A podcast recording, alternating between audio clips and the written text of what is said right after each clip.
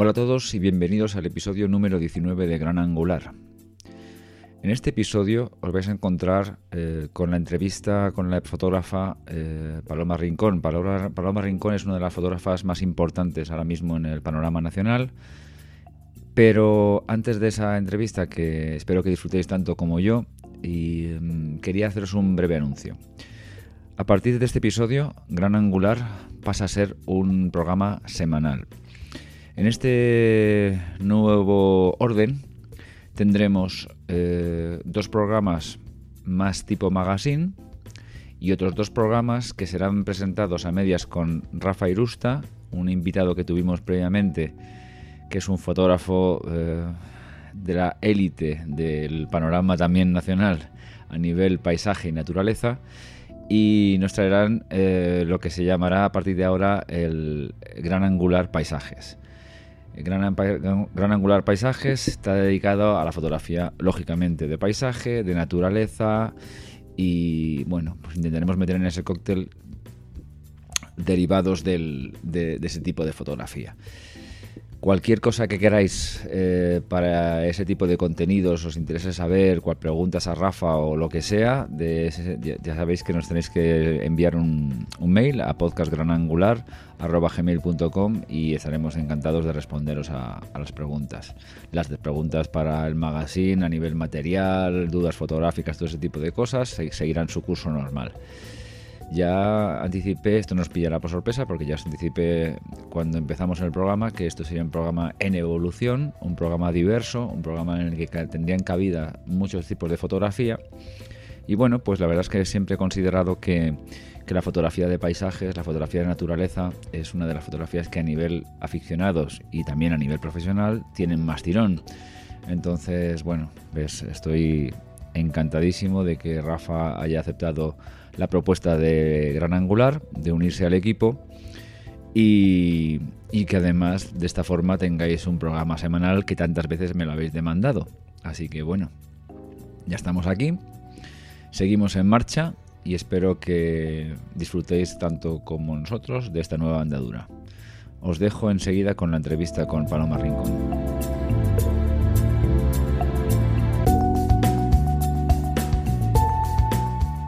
Si yo fuera interiorista, estoy seguro que la obra de mi invitada de hoy, Paloma Rincón, sería una de las primeras en las que pensaría a la hora de enfrentarme a un nuevo espacio que decorar. ¿Por qué? Porque la obra de Paloma me transmite felicidad, me transmite alegría, me transmite, si queréis decirlo así, buen rollo. Paloma Rincón es una de las fotógrafas eh, que enseguida pensé para esta nueva serie de, entrevistas a fotógrafas eh, que hablan en, español o en lengua castellana, como queréis llamarlo. Paloma, eh, buenas tardes. ¿Qué tal? Hola, buenas tardes. Buenas tardes, Paloma. Bueno, primero, muchísimas gracias por aceptar la invitación de Gran Angular para hacerte esta entrevista y comentar a mis oyentes que Paloma es una fotógrafa afincada en Madrid, pero es nacida en México, ¿verdad? sí, en, México, en México, ¿no? Porque eso es como se dice realmente. No, México, México. México. ah, vale, vale. Ah, vale, se escribe con X. Pero se pronuncia México. Ah, vale. Oye, mira, todos los días aprende algo. Esto no, lo sabía. Y mira, yo estaba en México y fíjate. Eh, sus trabajos publicitarios pues tienen clientes eh, de marcas tan, tan importantes, pues, por ejemplo, como Ford, Swatch, San Miguel, eh, eh, Toyota, Renfe, Samsung, Ikea y bueno, un largo etcétera que cualquiera que se meta en su, en su web lo va a, lo va a ver enseguida. Paloma Rincón, su web es palomarrincón.com, por si la queréis acercaros para verlo, por su trabajo. Y, yo creo que por encima de más cosas que se puede decir de ella, eh, simplemente con que tus, estas, estas marcas te contraten ya avalan la calidad de tu trabajo, porque realmente creerme que desde un punto de vista profesional que trabajen contigo estas marcas es, tremendamente difícil. ¿no? Bueno, Paloma, em, no sé si lo que he dicho antes te ha gustado o no te ha gustado, pero para mí es una cosa que siempre ha sido clave. O sea, que yo hay, muchos fotógrafos que yo admiro, que me gustan, que, su trabajo es interesante, pero a lo mejor no pondría una fotografía suya en mi salón. Sin embargo, tu trabajo sí. Pues muchas gracias. Bueno, muchas gracias por invitarme y muchas gracias por tus palabras.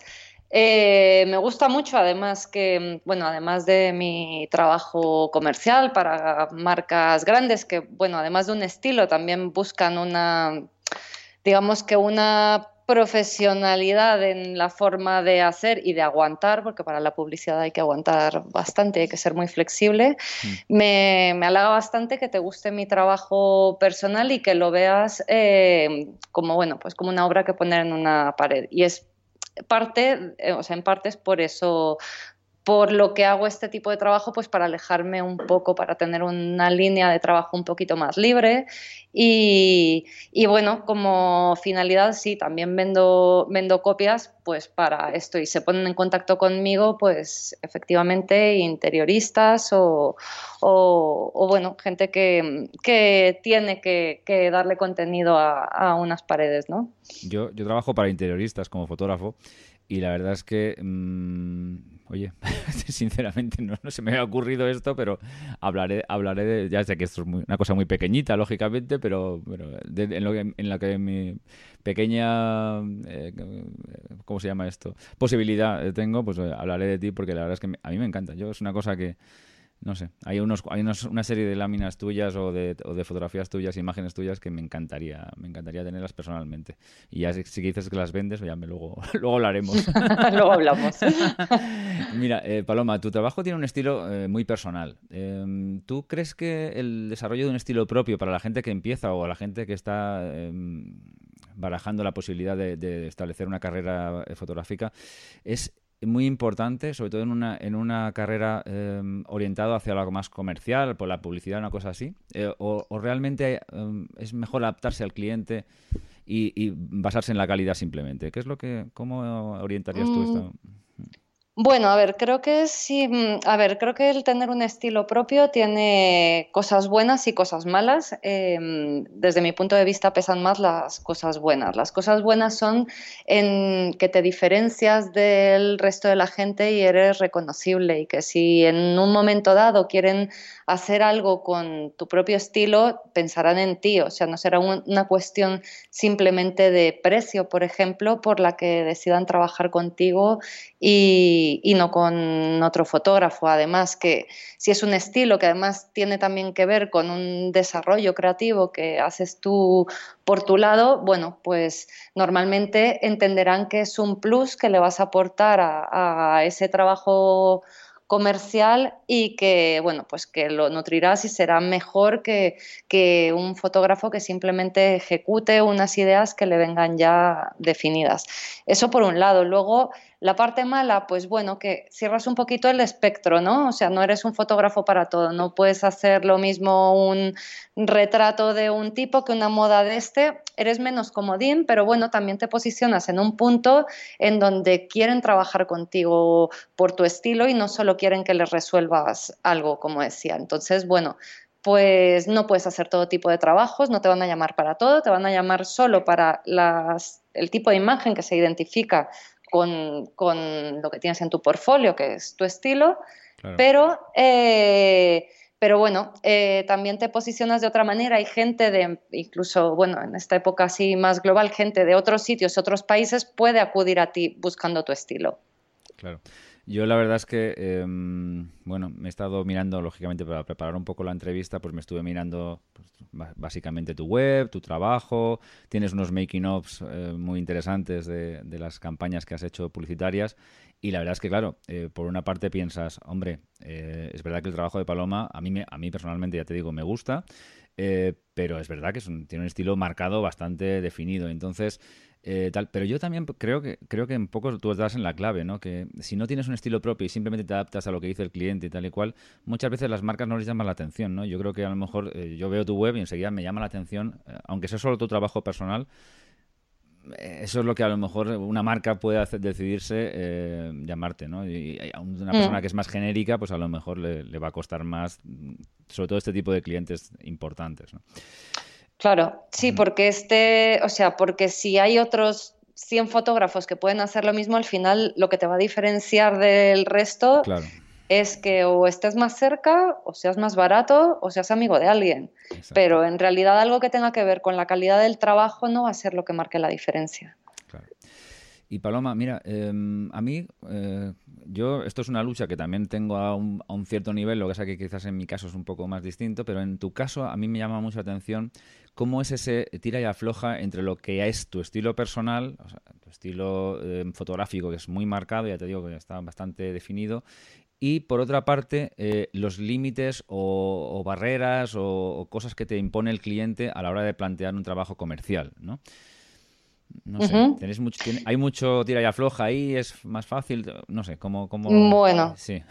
sí, a ver. Ese bueno ya ha sonado eh, bastante, No, parte, parte un poco y tiene bastante que ver con la pregunta anterior. Como tengo un estilo bastante marcado y cuando quiere un cliente publicidad trabajar conmigo, normalmente ya está pensando en imágenes que tienen que ver con lo que yo hago. Y, y eso, bueno, pues eso es una suerte porque cuando dentro de las imágenes de referencia que te presentan para hacer una campaña, eh, hay una o varias imágenes tuyas y las otras en las que te podrías reconocer como, como, algo similar, que hay un código o un lenguaje similar al tuyo, bueno, pues ya tienes parte del camino ganado, porque sabes que, entiendes lo que estás haciendo. Y todo esto se hace eh, a partir de tener trabajo personal. O sea, eh, suelo hacer trabajo personal, además de porque me guste colgarlo en una pared o porque... Mm, porque es una manera también para experimentar, para explorar, para desarrollar imágenes sin ningún tipo de presión y que eh, a partir de esas imágenes o esa línea o esa nueva línea de no sé, de luz o de color o de composición que me, apetece explorar, luego los encargos vengan por esa línea. Entonces, bueno, normalmente no me llevo muchos sustos cuando me presentan una idea o un planteamiento para un trabajo comercial. Hmm. En principio suele ir bastante encaminado con mi mundo y, y las cosas que yo hago, pero luego todo esto cambia. O sea, ya en la medida de que va avanzando el, proyecto, bueno, pues eh, suelen haber miedos, suelen haber cambios y llegado a ese punto, cuando trabajas en, publicidad también tienes que ser muy flexible. O sea, finalmente eh, hay un cliente que es el que te está pagando hay una agencia que son tus compañeros en principio y no tus enemigos con los que tienes que dialogar y tienes que intentar llevártelo a tu terreno en la medida de lo posible, pero si llega un momento en el que no y que algo que todo el rato ha sido rojo de repente es verde y lo quieren verde y le quieren una luz que no estaba detrás, yo les pongo la luz, y, hay trabajos que dicen, mira, pues este no va a ser de los que enseñe y ya está. O sea, no todos, no todos terminan eh, siendo del gusto de uno, porque llega un momento en el que hay muchísima gente opinando, en donde se llega a contradicciones, donde pierde un poco el sentido de cómo empezó. O hay veces que desde un principio, pues aquello es algo que tampoco tiene mucho de dónde sacarle. Y bueno, pues yo por lo menos intento hacerlo lo mejor posible, aportar todo lo que pueda, pero no significa que siempre voy a hacer un trabajo súper bonito, súper creativo para un cliente y bueno, pues hay que tener también, eh, hay que saber dónde está cada uno en cada momento, o sea, para, para publicidad hay que responder ante 1500 cambios que vienen tanto de la agencia como del cliente, hay que saber llevarlos. Para una revista eso es un poquito más, más flexible, pero siguen habiendo imposiciones. Y bueno, si realmente quiero hacer lo que me da la gana, pues me monto mi proyecto personal. Y ya está. Perfecto. Pues es que, por ejemplo, vamos, de las campañas que estaba viendo por la web, hay algunas que son, bueno, preciosas. Yo creo que, mire quien las mire, pues son muy bonitas y la verdad es que tal. Pero hay una, por ejemplo, que me llamó mucho la atención, que además no sé si es uno de tus últimos trabajos porque estaba puesto de los primeros, pero bueno, a lo mejor esto es una, simplemente es un orden que tú has puesto, que es la campaña que tienes de Ford, que se ve una especie de persona que, con, que está hecha como compuesta de, muchas cosas distintas, de trozos de persona, de, chico, de chica, de, animal y tal. La verdad es que es una, es una campaña em, que me sorprende, o sea, a mí me, encanta, y además el making of es, lo recomiendo que, que acudan a tu web y lo vean porque es súper chulo pero me sorprende que una, que una, que una marca, no sé, es una, marca, es una campaña bastante rompedora y además me sorprendió que, la, que Ford la haya aceptado y le haya parecido bien. me, encanta, ¿eh? me encanta, pero me, sorprende también por una parte. Y bueno, pues es, Bueno, te cuento un poquito. A ver, eh, esto es algo que se hace en publicidad porque, a ver, muchas veces las agencias y los creativos de agencias tienen ideas más creativas, más rompedoras y más evolucionadas que lo que un cliente puede aceptar. Y eso pasa aquí en España, pasa bastante, en otros países pues se arriesgan un poquito más. Pero bueno, hay algo que se hace que es em, que cuando una agencia quiere presentar una campaña a festivales, a un Cannes o bueno, festivales internos, a San Sebastián, El Sol, mm. em, hacen una campaña, o sea, crean una campaña con la finalidad de presentarla en festivales y con que se haya publicado, no necesita publicarse muchas veces, eh, con que se haya publicado en algún medio de comunicación real, aunque sea una vez, eso ya es válido como, como campaña. Le llaman truchos y bueno, son como no son falsas campañas, porque sí que se han publicado y sí que se hacen con el consentimiento del cliente, pero el cliente no necesariamente tiene que haber aprobado que eso eh, vaya a estar en todos sitios. Igual va a una revista especializada en concreto.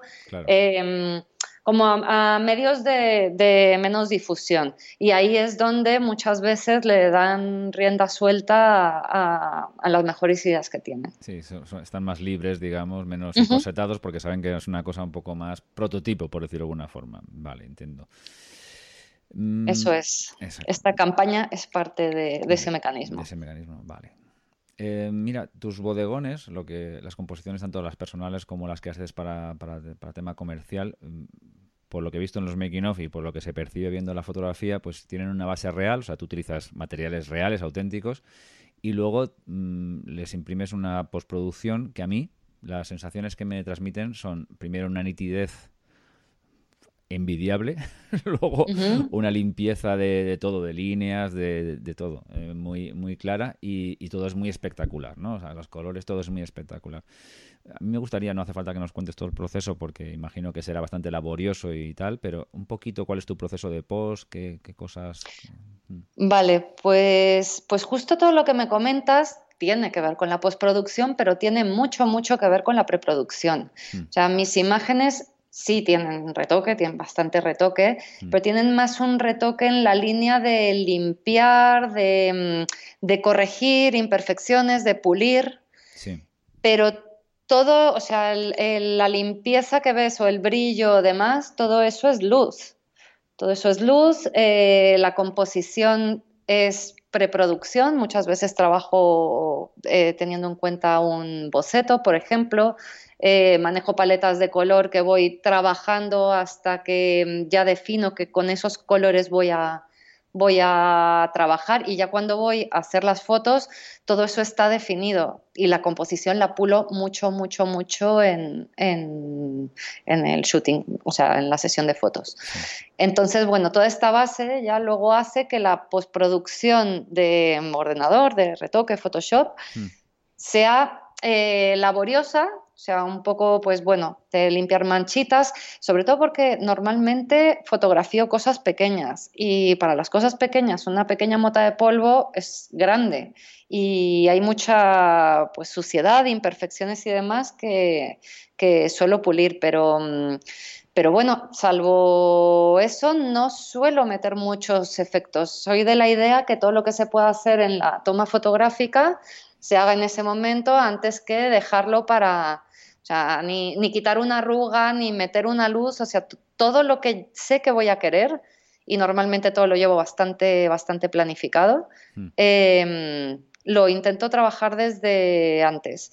Y si es algo que voy a tener que, mm, meter en, retoque, eh, bueno, pues ya cuento con ello desde que hago las fotos. Por ejemplo, la campaña de la que hablábamos, esta de Ford.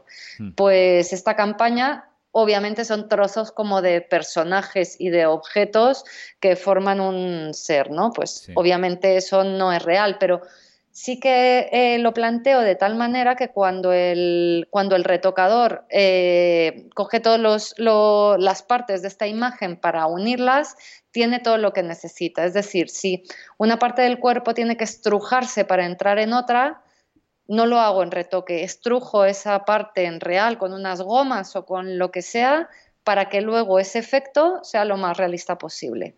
O sea, es como si de alguna manera hiciera cosas por separado, o sea, em, mm. un poco teniendo cuidado con todos los parámetros técnicos que hacen falta para que luego eso te lo creas, ¿no? Pues de punto de vista, de distancia al sujeto, de luz, de demás.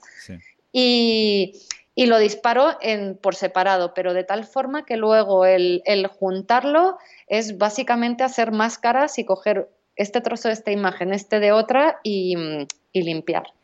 Oye, pues me, me, me sorprende bastante. ¿eh? La verdad es que como casi todo el mundo ahora mismo eh, prácticamente puede hacer casi todo en post, que yo soy un poco limitado también en post. Bueno, yo, yo también no, yo, yo soy limitado en post eh, cuando, y, casi todo me lo tengo que currar en, en, la, en la pre, pues, pues la verdad es que, que me digas eso me, me, sorprende e incluso me sorprende gratamente. Y además, eh, lo que, lo que acabas de decir, yo he hecho muy poquito de fotografía de producto y así a veces un poco, un poco más para cosas personales mías que tal, pero una cosita muy tal. Y lo de limpiar y lo que dices tú de esto, bueno, nada más que coger simplemente una botella y hacer una fotografía, mm. la cantidad de motitas, historias que luego al final te tiras horas y horas ahí, dale que te pego, es tremendo. ¿eh? la fotografía de producto, a mí eso sí me llamó muchísimo la atención que hay que ser súper minucioso para que quede una cosa, un, un, objeto pequeño que quede medianamente limpio. Es una cosa que sí, sí, sí, tiene, mucho, mucho trabajo. Em, hay una cosa, a lo mejor me puedes decir, pues mira, a mí no, pero a mí, a mí personalmente siempre que he visto tus, tu trabajo eh, me recuerda al, pop art, me viene a la cabeza el pop art en general. Yo imagino que, no sé si esto es eh, algo que también te ha ocurrido a ti o no, pero a la hora de tener fuentes de inspiración, y bueno, mi pregunta es un poco si es estoy acertado o tengo alguna una parte de razón y si además de cuáles son tus fuentes de inspiración habituales. Pues yo creo que tienes razón porque me lo han dicho más veces, no porque yo especialmente me, o sea, o por lo menos de forma consciente me haya fijado en el pop art. Sí, hay, sí que, sí que mm, hay, hay, bastante del código del pop art con el que me, bueno, el código de color sobre todo, hmm. un poco Em, la cultura popular, ¿no? el, utilizar en, las obras pues, eh, elementos cotidianos con un poco una vuelta y de repente en, una composición que, que, los, que los lleva a algo como más, más, que los hace como más especiales. Por ahí posiblemente me, me sienta identificada pero bueno, también me podría sentir identificada con algunos puntos del, surrealismo, con, con, algunos puntos más de, pues de suprematismo, con... Me gusta mucho la filosofía de la Bauhaus, por ejemplo, y en ese sentido creo que yo eh, mezclo disciplinas, ¿no? Porque yo fotografío, pero normalmente construyo lo que fotografío también, a veces más en una línea casi de ilustración, a veces es algo como un poquito más escultórico, más volumétrico en el espacio.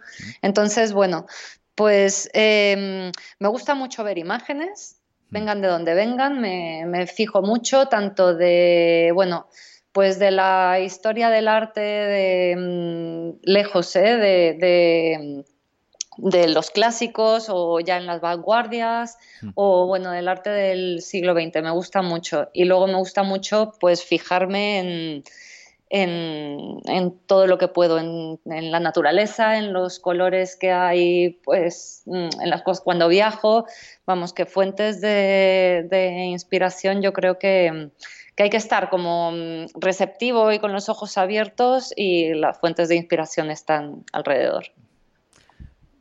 Gracias. Pues la verdad es que sí, yo creo que también un poco todo lo que has, que has dicho. hombre, no sé, cuando tenéis un. La gente que tenéis una fotografía más creativa, más, más personal, la verdad es que imagino que una, fuente de inspiración nunca puede ser una única sola, lógicamente, porque eso sería poco imitar casi, ¿no? Pues, pero es verdad que, que, que, sí, cualquier cosa, hasta una canción puede ser una, una fuente de inspiración, imagino, ¿no? No sé. Yo es que, por, por, desgracia, mi fotografía es muy poco creativa, porque me pagan por, por ser poco creativo más que nada, más bien técnico, pero sí que es verdad que a la hora de, de, de verte inspirado para cualquier cosa, cualquier, cualquier cosa que te, con la que estés en contacto, tanto sea real como artística, te puede... sí, cualquier cosa puedes encadenar ahí como un flujo de pensamiento que luego te lleva a otros sitios y donde haces mm. conexiones. De hecho, a veces hay que no fijarse mucho en lo mismo porque si no, estamos tan condicionados por toda la cantidad de cosas que vemos todo el día Vemos muchas, muchas imágenes que luego es difícil no, no, no, estar muy condicionados por eso. A mí cuando, cuando busco referencias para un trabajo, para enseñar, luego, si es para un cliente, luego me cuesta mucho trabajo que si les ha gustado algo, se olviden un poco de eso y me dejen reinterpretarlo y llevarlo a otro sitio. Y en ese sentido, igual eh, procuro no mirar, o sea, si tengo que presentar referencias, no mirar referencias, o, sí, pero que no todas sean referencias fotográficas, mm. porque siempre es más fácil si miras algo de otra disciplina, el, el, ya poder darle una vuelta y hacerlo más tuyo. Si es una ilustración, por, por ejemplo, si, no sé, si es un fotograma de una película, es un poco más fácil que si ya hay un fotógrafo, o sea, alguien dentro de tu misma disciplina que ha hecho algo parecido. Mm, Paloma, mira, yo sé que a muchos fotógrafos a veces les da un poco de pereza hablar de esto porque, porque a veces dices, bueno, oye, lo importante de mi trabajo no es los cacharros con los que trabajo, sino mi trabajo, ¿no? Y esto creo que hasta ahora, lo, hemos, en lo que llevamos de entrevista, lo hemos dejado bastante claro, pero yo sé que mis oyentes van a querer saber con qué tipo de cámaras trabajas, con qué, qué, qué, es lo que utilizas normalmente para trabajar. Yo he visto en los en los, en los making of, en los vídeos que tienes, que trabajas con formato medio, o sea, con medio formato. Eh, que imagino que lo utilizas porque necesitas la máxima calidad, sobre todo para, para, para, las campañas publicitarias y todo este tipo de cosas, pero eh, ¿en qué medida te es necesario? ¿En qué medida lo utilizas porque te viene bien por, por razones X? Y además también quería saber si utilizas algún otro soporte fotográfico o te limitas a este tipo de cámaras. Pues a ver, a mí me encantan los cacharritos y soy muy técnica dentro mm. de lo que hago y bueno, creo que el tipo de foto que hago también exige, o sea, es uno de los campos más, más técnicos. Al no haber personas y no, haber movimiento, bueno, no haber movimiento humano de seres vivos, eh, Luego todo lo demás em, exige mucha, mucha técnica, o sea, elementos formales, es composición, es luz, es, bueno, también cómo, cómo manejas tus herramientas, ¿no? La cámara. Y, bueno, no todas mis imágenes están hechas con formato medio. Eh, desde hace bastante tiempo sí que mi trabajo comercial está hecho con, con respaldo de formato medio porque hay una especie de locura por las resoluciones, a veces justificada, a veces no. A veces justificada porque muchas veces de un mismo disparo necesitan sacar adaptaciones a mil formatos, o sea, desde un banner súper horizontal hasta una columna súper vertical. Y necesitan tener la calidad suficiente para que con todos los reencuadres que tienen que hacer, pues ese, ese, disparo les dé, les de lo que necesitan. Y a veces no se necesita porque te piden unas cantidades de, de píxeles en resolución completamente absurdas para lo que van a hacer. Entonces, bueno, normalmente quieren mucho por si acaso. Pero bueno, en publicidad normalmente se exige mm, el uso de cámara de formato medio o una reflex por lo menos con, con mucha resolución el tipo de imagen que yo hago es perfecta porque el problema que tienen los respaldos, las cámaras de formato medio, es que son poco versátiles, que en cuanto te enfrentas a una situación de poca luz o algo de movimiento o incluso la luz natural a veces no da como un acabado tan, tan tan nítido, tan brillante. Mm. Eh, pero como lo que yo hago es reposado, controlo la luz, controlo los tiempos y todo, pues, pues es perfecto. Luego tengo una, tengo una Canon que he utilizado muchísimo tiempo, ahora pues ya no lo uso tanto, ya se ha quedado también un poquito vieja y bueno, pues depende de pues si tengo que ir a localizar o tengo que hacer algo así un poco más rápido, pero si no suelo usar el respaldo. Y dentro de la evolución de mi friquismo técnico, eh, Ahora también adapto el respaldo, que es un respaldo Phase One, que lo tengo sobre una cámara Phase One. Eh, adapto el respaldo a una Line-Off de fuelle. Entonces, eso ya me ha dado otra serie de cosas con las que, con las que jugar. Bueno, pues corregir perspectivas, eh, aprovechar mejor la profundidad de campo y la posibilidad de, por si fuera poca la resolución que da el respaldo, pues hacer, em, eh, bueno, hay una corredera con la que puedes mover el respaldo y terminas teniendo una superficie de sensor mucho mayor a base de, de pegar las imágenes que están hechas con la óptica sin que se mueva. Sin que se mueva, sí, sí, como un tilt and shift, pero a lo bestia, más o menos. pero, pero súper perfecto porque la óptica, o sea, la cámara no se mueve, solo se, mueve. la superficie sensible. Entonces ahí ya me monto unos archivos, pues, de locura. De locura.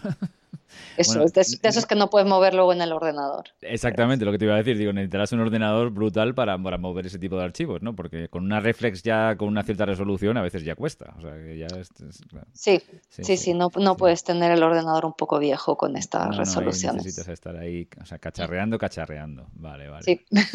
bueno, eh, bueno, eh, todo eso aparte, imagino, de que una, de un equipo de iluminación bastante complejo y bastante completo, imagino, porque claro, por la forma de trabajar que tienes, pues supongo que sí, tengo, tengo luces, tengo muchas, tengo accesorios, mm. pero bueno, luego tampoco en lo que hago yo en mi estudio, que es pequeño, suelo hacer cosas pequeñas, bueno, no, no suelo usar ni la mitad y luego cuando tengo cosas un poquito más grandes suelo ir, ir a un estudio de alquiler, o sea que bueno, tampoco hace falta tenerlo todo. Y luego me chifla trabajar con el sol, o sea, la serie, mi, trabajo personal, este Heatwave, el de la sandía y demás, eso es luz del sol y punto. Anda, ahora sí que, ahora sí que me has matado, ¿en serio? Mm. sí, sí. Pues, y no consigo nada que me lo acerque un poquito y que me lo iguale, que o sea, sí, sé hacer esa luz de forma artificial y muchas de mis fotos la tienen, pero no es igual. No es igual, es curioso. Curioso, ¿eh? pues fíjate que, joder, es tan perfecta que, parece que parece complicado que sea sol, ¿no? Porque bueno, el sol es. Es que es eso, a veces la, o sea, lo mismo que me decías del retoque, a veces las cosas ya de por sí tienen ese halo especial. Eso sí que lo busco mucho con en las cosas que, que hago. O sea, las técnicas, o sea, como un poco el el diseño natural, por un lado, o sea, por eso me gustan tanto las frutas, las verduras, todo esto, porque creo que hay mm. muchas cosas en la naturaleza que ya o en la, realidad que aportan un montón, que no siempre hay que acudir al, efecto digital para que luego, bueno, las herramientas digitales ya te pueden hacer potenciarlo muchísimo más, pero, pero bueno, que, que, hay cosas en la realidad que, que están muy bien. Que está muy bien.